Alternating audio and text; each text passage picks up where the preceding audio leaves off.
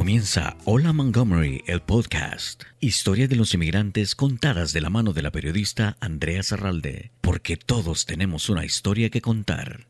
Bienvenidos a Hola Montgomery, el podcast. Hoy tengo una mujer inmigrante y una amiga. Marta Borges está conmigo acompañándonos. Marta, bienvenida. Gracias por aceptar nuestra invitación de venir a Hola Montgomery. Andreita, mil gracias por esta invitación. Yo me siento totalmente honrada. Yo sé el nivel de personas que has estado entrevistando y me siento de este tamaño, pero te agradezco montones esta invitación. Y te queremos invitar y queríamos que estuvieras aquí porque tú eres, no de este tamaño, eres una mujer llena de historias, de historias que inspiran de historias que han marcado tu vida y que sirven de ejemplo para otras mujeres. Algo muy lindo, Marta, que he conocido desde hace muchos años, desde que te conozco, es tu misión, que yo no llamaría trabajo, sino tu misión de vida. Cada día que tú te levantas, para quienes no saben, eh, Marta trabaja para YESA, por sus siglas en inglés, que es la Organización Judía de Servicios Sociales, y tu responsabilidad es hermosa porque es ayudar a las personas con discapacidades a que encuentren trabajo. Cuéntanos precisamente de esa misión tan hermosa que te puso la vida a nivel laboral. Así es. Gracias. Em, cuando en 2001 murió mi mamá, murió mi esposo, nuestra casa fue reposeída por el banco porque yo no podía pagarla. Todo esto fue en Miami. Vinimos a vivir acá hasta, a Maryland, mis hijos y yo la vida nos golpeó tanto, tanto, no teníamos ahorros, vivimos, yo digo hasta cierto punto éramos personas sin hogar, destituidas, eh, vivimos en el sótano de la casa de una amiga ecuatoriana que me abrió las puertas de su casa y después de allí nos mudamos a algunas distintas casas. Tuvimos una inestabilidad tremenda en cuanto a vivienda. Y eso eh, me abrió los ojos al, dolor de otros, a las dificultades de otros. Lo, experimenté yo en carne propia cuando en Miami yo vivía en una casa con piscina, cuatro dormitorios, fiestas todos los fines de semana. En Ecuador también nací en una casa pudiente, no te diría riquísimos, pero pudiente. Y em, yo he vivido en los altos y en los bajos. Y entonces eso como que me ha hecho mucho más sensible a la necesidad de otros. Pero cuando pasó todo esto, me quedé sin carrera, me quedé sin nada y no hablaba casi inglés. Te soy sincera, no tengo título universitario. Eso hace en este país las cosas extremadamente difíciles. Entonces, eh, yo hacía ventas antes y era exitosísima en ventas, pero yo no quería hacer ventas en este momento cuando había perdido tanto. Yo no lucía como luzco ahorita, no, no usaba maquillaje, mi pelo estaba un desastre, yo andaba en jeans y zapatos tenis todo el día porque yo estaba hasta cierto punto deprimida de, todo lo que me había pasado, ¿no? Y la carga tan grande que tenía mis hijos y yo tenía que dar el frente a todo. Mi familia en Ecuador no tiene los medios como para apoyarme económicamente, entonces era toda la responsabilidad estaba en mí. Al llegar aquí a Maryland, alguien, yo un día llorando en mi iglesia dije, estoy desesperada, no me sale trabajo, ya son dos meses y, no tengo trabajo y tengo que dar de comer a mis hijos y tengo que pagar renta y no puedo seguir viviendo así, de la ayuda del, prójimo, en este caso de mi amiga, eh, que me cobraba una renta pero moderada. Entonces, eh, alguien en ese grupo de la iglesia me dijo, en un lugar donde yo trabajo con personas con discapacidades, siempre están contratando. ¿Por qué no me das tu currículum, tu resumen? Se lo traje al día siguiente, dos días después de la entrevista, me contrataron mínimo salario, nueve dólares la hora. En ese entonces yo comencé a trabajar tres trabajos, cada uno de ellos mínimo salario. Trabajaba con personas con discapacidades de lunes a viernes, de 9 a 5. En las noches hacía papeleos para personas que no saben, que no saben inglés y había que ayudarles con eh, papeleos para eh, estampillas de comida. Y en los sábados y domingos, todos los sábados y domingos yo trabajaba de asistente de enfermería con ancianitos. Marta, pero ¿y cómo hacías tú, enviudada, madre soltera, viviendo en un sótano de una amiga con dos hijos pequeños? Imagínate. ¿Cómo le hacías? Poniéndole la mejor cara a la situación, diciéndoles a mis hijos que ya vendrán días mejores, Mis hijos además, eso nos unió muchísimo y ellos me daban más ánimos de lo que yo les daba a ellos, sinceramente. Ellos son unos chicos espectaculares y nos unimos muchísimo, muchísimo a través de tremendo dolor, ¿no? Em, cuando se me presentó esa oportunidad, no tenía ninguna experiencia, pero la agarré, me la ofrecieron, lo, lo agarré. Te cuento que yo era una de 97 personas haciendo el mismo tipo de trabajo, pero yo le puse un empeño tan grande y, y, por eso yo creo que nunca hay que ver de menos a las posiciones entry level, ¿no? La, la, la, la más básica. Nunca hay que ver de menos. En tres meses fui promovida y después promovida de nuevo y después promovida. Me acuerdo que un día una señora de la iglesia se me acercó y me dijo, Marta, te noto que cuando estás en la iglesia solo duermes. Qué vergüenza. Mis hijos me daban codazos para despertarme yo dormía porque es que yo no tenía fuerzas para nada y si me sentaba yo me quedaba dormida. Y esta señora de la iglesia me dijo, eh, ¿por qué? ¿Por qué te duermes todo el tiempo? Y le digo, porque trabajo duro y estas señoras, la mayoría de ellas, eh, los maridos trabajan, ellas no, tienen maestrías, pero no trabajan, se quedan en la casa cuidando a los hijos. Y yo la juzgué en mi mente, yo dije, ¿qué sabe ella lo que es la vida de un emigrante? ¿Qué sabe esta señora rubiecita que, que su marido trabaja de noche a día y ella se queda en la casa feliz cuidando a sus niños? ¿Qué sabe ella lo que es mi vida de tres trabajos? Pero ella me dijo, quizás si, le, si dejaras por lo menos un trabajo, Marta, me dijo, em, tendrías más tiempo para ponerle atención a las cosas de Dios. Y le dije, bueno, en mi mente ya le dije un montón de cosas feas. y luego te cuento que como un mes después comencé a tener unos dolores de espalda, porque trabajando con los ancianitos, eso te mata, ¿no? Tienes que levantarlos de la silla de ruedas, a veces cargarlos a su cama. Me tocó atender, vestir, limpiar a personas que morían o que ya murieron. Y eso cuando mi madre había muerto recientemente y mi marido había muerto recientemente, fue un shock demasiado fuerte, demasiado fuerte. Entonces, eh, oí el consejo de esta señora y dejé ese trabajo. Y al dejar ese trabajo, inmediatamente Dios me bendijo y me dio la promoción en el otro trabajo, en el principal, en el de 9 a 5 de lunes a viernes, con, con personas con discapacidades. Y te digo sinceramente, miré hacia arriba y dije, ¿tú estás, tú estás haciendo eso, Dios mío? Porque yo no lo logro entender. ¿Cómo es que yo acabo de dejar un trabajo pensando, estoy haciendo una barbaridad, tengo que ser responsable con mis hijos? Pero allí estaba él, me dio la promoción. ¿Ya? Y al poco rato dije, mm, voy a ver si, qué pasa si dejo el otro trabajo también. y dejé el otro trabajo, me vino la otra promoción. Entonces, en esa compañía llegué a ser directora de 97 personas, trabajando con 108 personas con autismo y 7 managers, gerentes, y yo era la directora de todos ellos. Pero, ¿qué pasó? Em, alguien le dijo a alguien que yo no tenía títulos universitarios, lo cual yo nunca traté de ocultarlo. los que me contrataron lo sabían bien, pero entonces me dejaron ir me, deja, me votaron. Y yo recién, ah, para eso yo recién había acabado de comprar una mi casa subsidiada por el gobierno, HOC, MPDU, MPDU, que significa Moderate Price Dwelling Units, son casas para personas con recursos limitados, recursos limitados.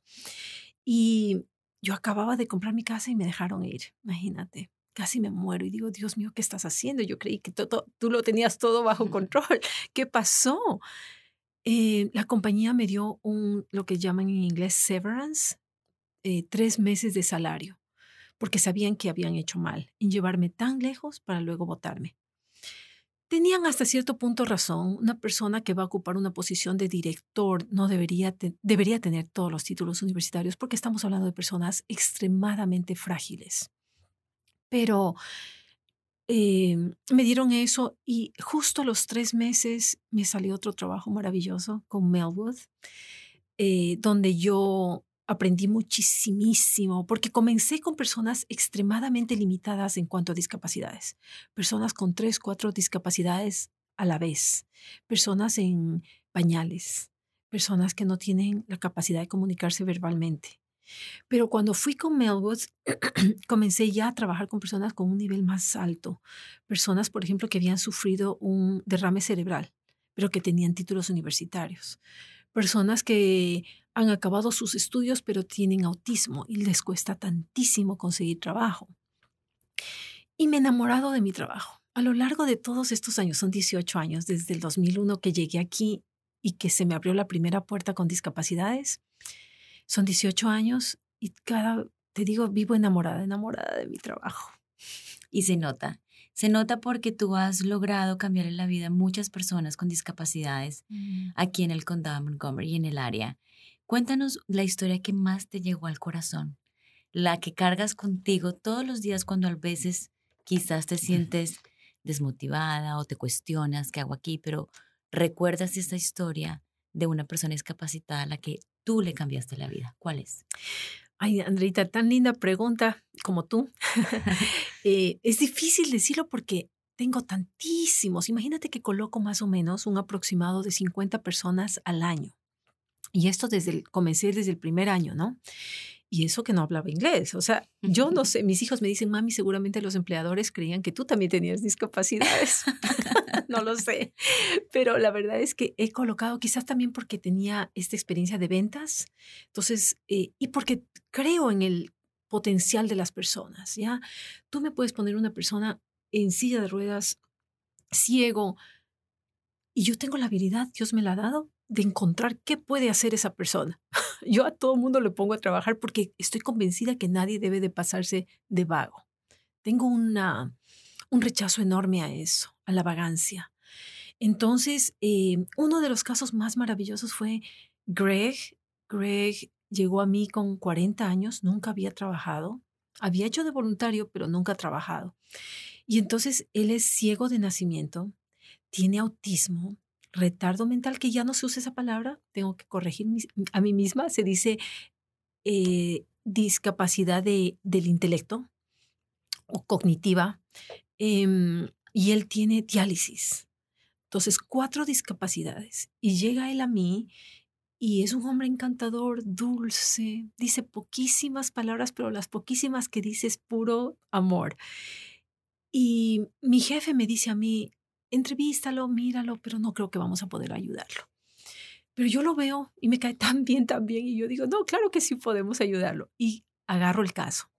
Mi jefe no muy contenta con eso, pero agarré el caso y lo coloqué en Dave Buster's, en White Flint, cuando había el mall de White Flint y ya desaparecieron lastimosamente. Ahí estuvo él ocho años enrollando cubiertos un trabajo tan simple, tú sabes. Y una persona ciega, con cuatro discapacidades en general, y consiguió trabajo. ¿Y sabes cómo lo entrené? Yo cerraba los ojos para yo entrenarme a mí misma primero en la casa, cerraba los ojos y, y tanteando los cubiertos y la servilleta, yo lo hacía para luego poder explicárselo a él encuentras la servilleta, la pones en esta forma, pones el cuchillo, el tenedor en el centro, doblas aquí, enrollas acá y al final lo pones todo aquí. Entonces, pero estos empleadores son fenomenales. O sea, yo no podría hacer nada si no fuera por empleadores como Dave Busters. Cuando ellos cerraron, todas las personas de Dave Busters estaban un poquito estresadas, ¿no? Ahora, ¿dónde voy después de tantos años? ¿Qué voy a, voy a tener que empezar de cero? El único que no se estresaba, es una belleza esto, era Greg. Todo el mundo le preguntaba, ¿y Greg qué va a hacer de ti? Todo mundo, ellos se estresaban pensando en Greg. Pero Greg decía, mm, no hay problema, yo tengo a Marta. Marta me encontrará algo. qué belleza la fe que tenía él en mí. Pero cuando él regresó a mí, yo sí tragué saliva y dije, ay, ay, ay, ¿cómo voy a hacer esto de nuevo? O sea, una vez se me abrió la puerta en Dave Busters, que otra puerta se abra de esa misma manera no va a ser fácil. Pero yo siempre tengo en cuenta, esto no está en mis manos, está en manos de Dios. Yo siento que yo, que Dios me usa para lograr un objetivo mucho más grande que, que lo que uno puede ver con los ojos, ¿no? Y entonces fui y el primer empleador que le hablé sobre la situación, que fue Seasons 52, el restaurante.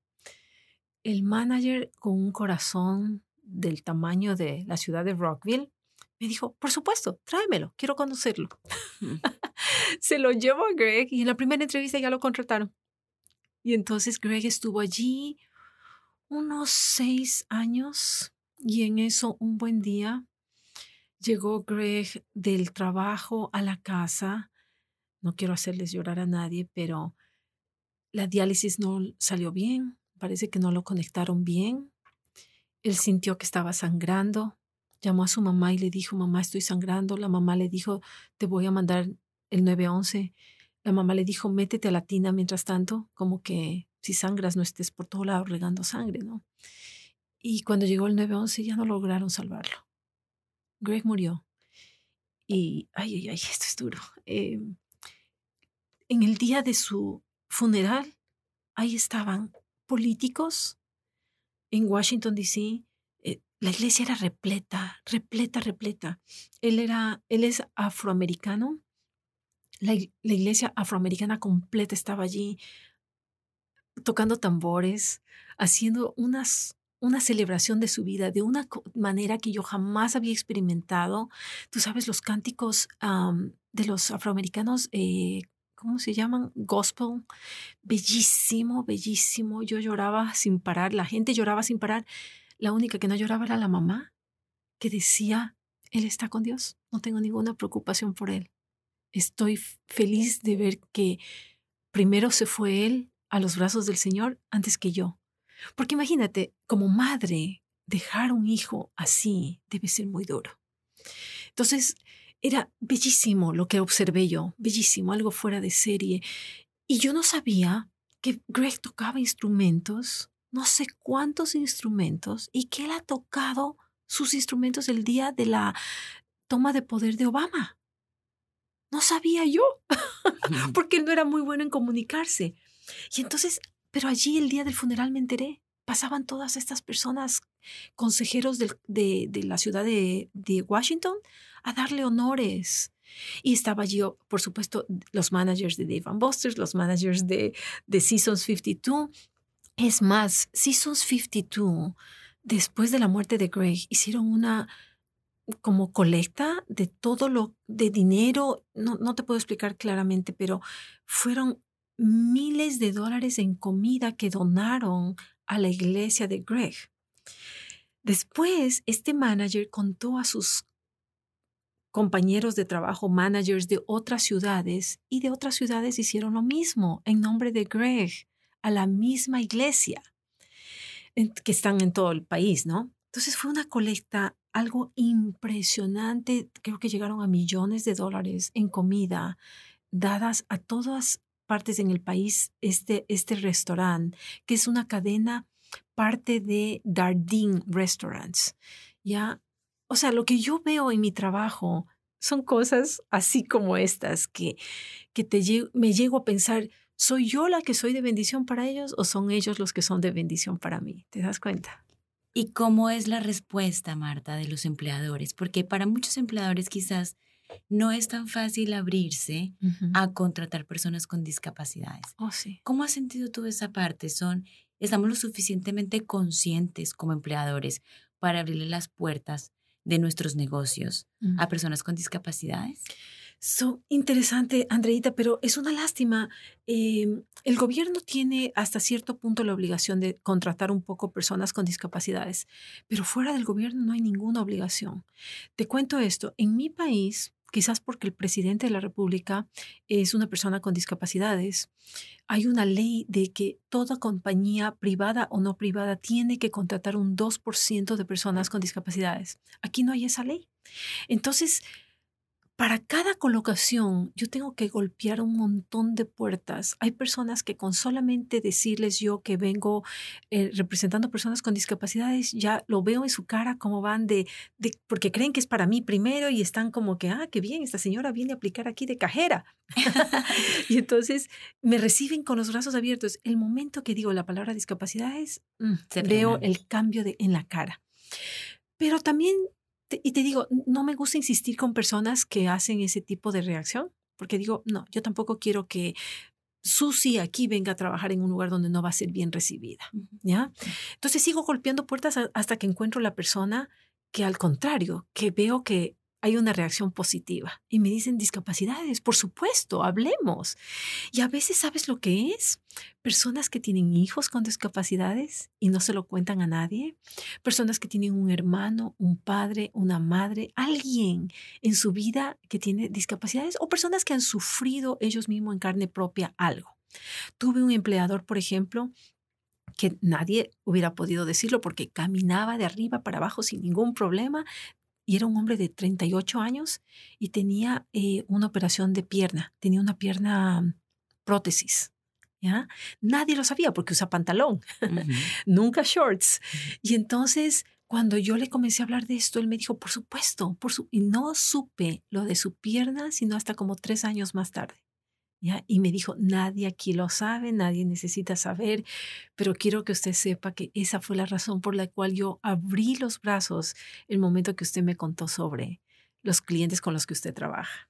Y eso pasa mucho en nuestra comunidad y en estos tiempos, Marta. Lamentablemente, hasta que no lo vivimos o en carne propia, conocemos a alguien cercano en diferentes circunstancias, discapacidades, en una enfermedad, es que no creamos conciencia y reaccionamos ante la necesidad. Por eso qué bueno que tenemos a Marta aquí en el condado de Montgomery y ojalá existieran miles de Martas multiplicadas por todo el país para ayudar a personas que lo necesitan. Vamos a hacer una breve pausa y regresemos en instantes. Esto es Hola Montgomery, el podcast. Hoy estamos conversando y conociendo más de la historia de Marta Borges. Ya regresamos. Vamos a un breve corte y regresamos enseguida con más de Hola Montgomery, el podcast.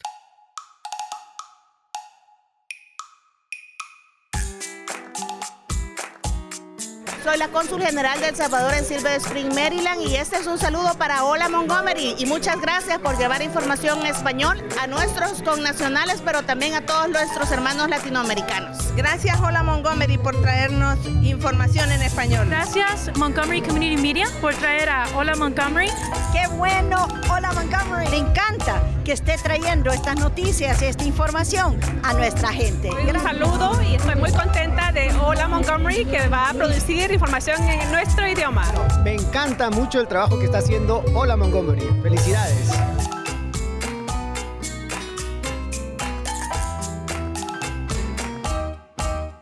Gracias por seguir conectados con Hola Montgomery, el podcast. Continuamos con más. Seguimos en Hola Montgomery, el podcast, las historias de inmigrantes. Hoy conversando con Marta Borges.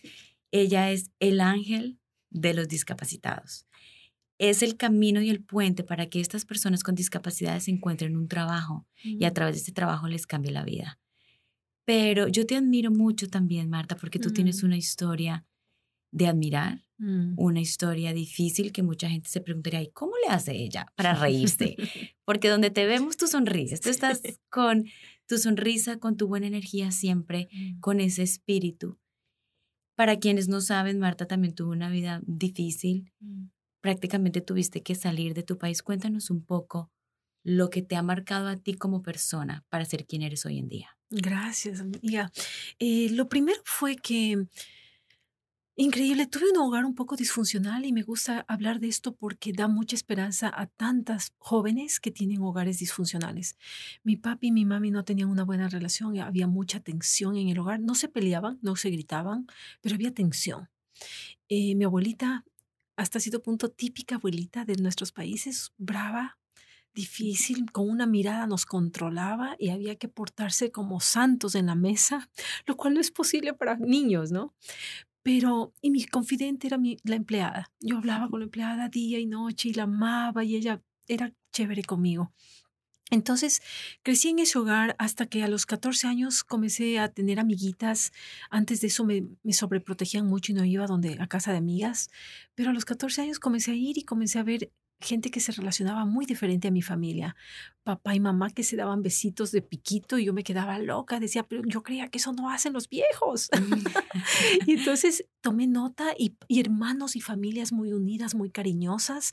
Y yo dije, así va a ser mi vida, así va a ser mi familia. Mi familia no va a ser como la mía, en donde nadie se hablaba, todos bravos, todos distantes, yo mm, suplicando un poquito de atención y, y no, no era lo correcto, pero no me di cuenta sino hasta que vi cómo eran otros, ¿no?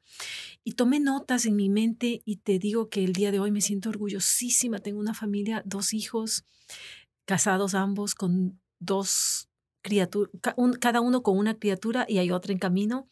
Y somos unidísimos, nos amamos de una manera impresionante en todo sentido, no solamente abrazos, sino que estamos allí los unos para los otros con locura, nos amamos. Eh, ese fue quizás uno de los objetivos más grandes que he tenido en mi vida, ¿no? Ver eh, ese sueño realizado. El otro es que casada no fue bien mi matrimonio, fui víctima de violencia doméstica, fui a, parar al hospital unas cuantas veces, fue lo que me trajo a este país. Cada, cada inmigrante tiene una. La gente cree que todo el mundo quiere venir acá por hacer dinero y para hacer lograr lo máximo. No es verdad, todos tenemos historias tan diferentes. La mía fue, eh, mi mamá era ciudadana americana y vivía aquí en Estados Unidos y a mí me iba pésimo en el matrimonio, nos divorciamos, por fin tomé ese paso, fue muy duro. En, en, países como los nuestros, tú sabes, Andreita, la mujer raramente, en esas épocas, sobre todo tú eres mucho más joven que yo, rara vez la mujer tomaba la decisión de un divorcio. Pues yo la tomé y eso me causó que casi todo el mundo me diera la espalda, me quedé sin amigos. Pero desde ya Dios nunca me abandonó y me puso unas personas en mi camino, todos cubanos, cosa interesante, que fueron un apoyo emocional, moral, para mí tremendo, se convirtieron en mi familia.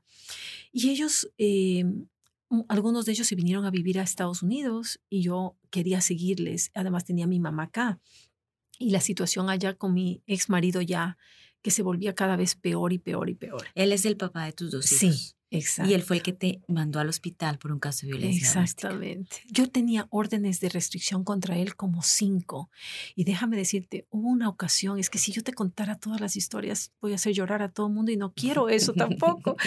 Em, pero una vez era 10 de agosto, que es fiesta nacional en mi país, y pasó algo muy desagradable. Él entró a mi casa a la fuerza se llevó a mi hijo como raptándolo y le dijo, dile adiós a tu mamá para siempre.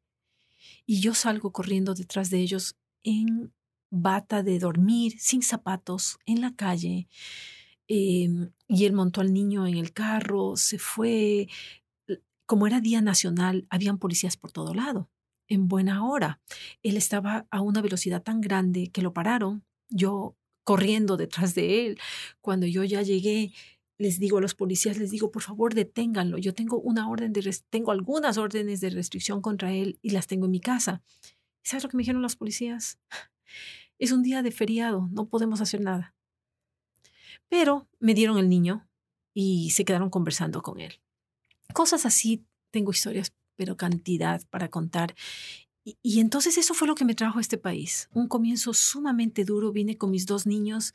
Mi papi me dijo, me acuerdo clarito que me dijo, mijita, déjame a los niños, vete sola, ábrete camino y cuando ya estés bien, yo te los mando, te prometo que te los mando. Le dije, ni de broma, yo me separo de mis hijos ni por un instante, peor por meses o años, nunca. Así que me los traje, pero pasamos muy duro. No te, no te niego que pasamos muy, muy duro, pero eso nos ha hecho unidísimos, ¿no? Entonces llegué a, a, Florida primero, conocí un cubano, me casé con él. Te estoy haciendo la, la, historia larguísima, así. y en cuatro años después se me muere él. Y mis hijos lo adoraban, le llamaban papi. Entonces, imagínate lo que hemos pasado, violencia doméstica, la muerte de un hombre que parecía de verdad nuestro salvador. Se fue de nuestras vidas y nos dejó. Era un hombre bueno, era un hombre inteligentísimo, hablaba cinco idiomas, tenía tres maestrías, era un hombre ambicioso, pero no tenía un medio en que caerse muerto porque como todo cubano salió con una mano adelante y una mano atrás. Él también era un nuevo inmigrante igual que nosotros.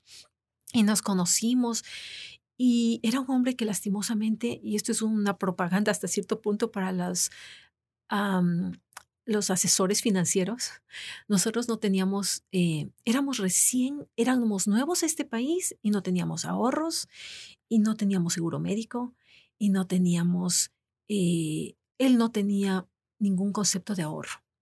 Entonces todo lo que hacía se gastaba y nos gastábamos. Y yo trataba de controlar un poquito eso, pero no, él no me, no me lo permitía. Entonces el día que murió, murió y nos dejó con 19 mil dólares de deuda. Cuando llegamos aquí a Maryland, que vinimos aquí porque perdimos, como te conté, la casa, el carro, los muebles, todo encima se muere. Mi mamá también por esas fechas, fue algo terrible. Em, y, y se muere mi marido. Y venimos para acá, nos toca empezar de cero y con 19 mil dólares de deuda.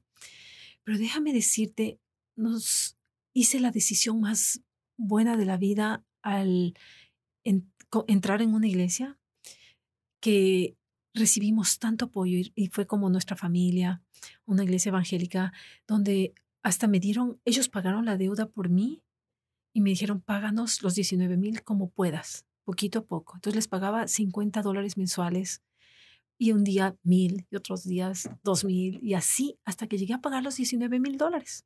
Imagínate. O Lo sea, lograste. Fue, fue impresionante. O sea, Maryland y esta iglesia en particular ha sido de una bendición tan, tan grande para nosotros, porque no solamente mis hijos se han criado rodeados, como quien dice, de familia, se han criado, nos hemos, hemos podido pagar económicamente, hemos podido eh, pagar deudas. Ahora tengo casa propia, ya son 14 años de mi casa, que es una casa, como te digo, subsidiada del gobierno, MPDU, para todo el mundo, porque eso es algo impresionante la bendición que ha sido. Pero ahora, Marta, tú también le has abierto la puerta de tu casa subsidiada a otra gente que lo necesita. Cuéntame. Sabes que tuve una mujer eh, solte, bueno, divorciándose, una mujer que ha sido víctima de violencia doméstica también con su bebé. La tuve por seis meses en mi casa, jovencita ella, compañera de trabajo que estaba pasando momentos muy difíciles. Le abrí por seis meses mi casa. Tengo una jovencita de Ucrania que tampoco tiene dónde vivir. Tengo una pareja en este momento, eh, un, un señor venezolano y su esposa colombiana viviendo en mi casa. Y si algún rato a mí me abrieron las puertas de su casa y si algún rato yo recibí tanto de otros, te das cuenta, em, he pasado tantas dificultades y nunca he estado sola, nunca he estado sola. He tenido personas que puedo llamar hermanos, hermanas, familia. ¿cómo no voy a ser yo lo mismo para otros? ¿Te das cuenta? Em, las cosas no son perfectas, somos seres humanos, siempre hay dificultades. No, no, aun cuando quiero hacer el bien, las cosas, no soy perfecta, pero, pero estoy segura que por lo menos unos meses va a ser de ayuda para las estas personas, tú sabes, y, y espero que, que Dios los bendiga tanto como Él me ha bendecido a mí aquí en Maryland. Ha sido maravilloso, déjame decirte. Han pasado ya 18 años desde que llegamos aquí a Maryland. Mi hijo tiene una maestría de Georgetown University. Ha trabajado en el Congreso con Iliana Ross Letinel. son cosas, no importa si tú eres demócrata o republicana, son cosas que uno no puede dejar, no puede negar la tremenda bendición que han sido. Pero tus hijos hoy son hoy quien son, gracias a una madre valiente, luchadora, que nunca se dio por vencida. Mm. Te felicito, Marta. Gracias por haber abierto tu corazón, tu historia con todos nosotros, que definitivamente esas historias son las que sirven de inspiración a mujeres que están pasando por, por una relación abusiva, que han sido víctimas de violencia doméstica, que le han pasado una y otras cosas en la vida, obstáculos. Aquí está el ejemplo que sí se puede. Y hoy ahora tú abres la puerta de tu casa, también tu corazón, tu experiencia para personas necesitadas y para personas discapacitadas a cambiarles la vida. Así es, Andrita. Te felicito enormemente. Te agradezco muchísimo. Y, y, yo sé que vas a tener muchas más cosas en tu vida para hacer. Gracias, mi linda. Aquí las puertas siempre abiertas. Gracias por haber compartido tu historia con Hola Montgomery, el podcast. A ti, muchísimas gracias, Andreita. Y sabes que tengo que darle crédito también a mi Caro, mi hija, que es la que nos presentó. Sí.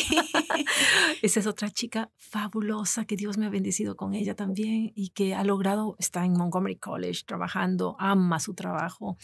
Y ella fue la que nos conectó a nosotras, imagínate. Sí, yo me acuerdo, eh, Carolina era mi intern cuando yo estaba con Telemundo local. Y siempre me llamaba la atención, fíjate, hace mucho tiempo cuando llevaba a Carolina a, su, a hacer su práctica estudiantil y tú detrás con, la, venía la mamá.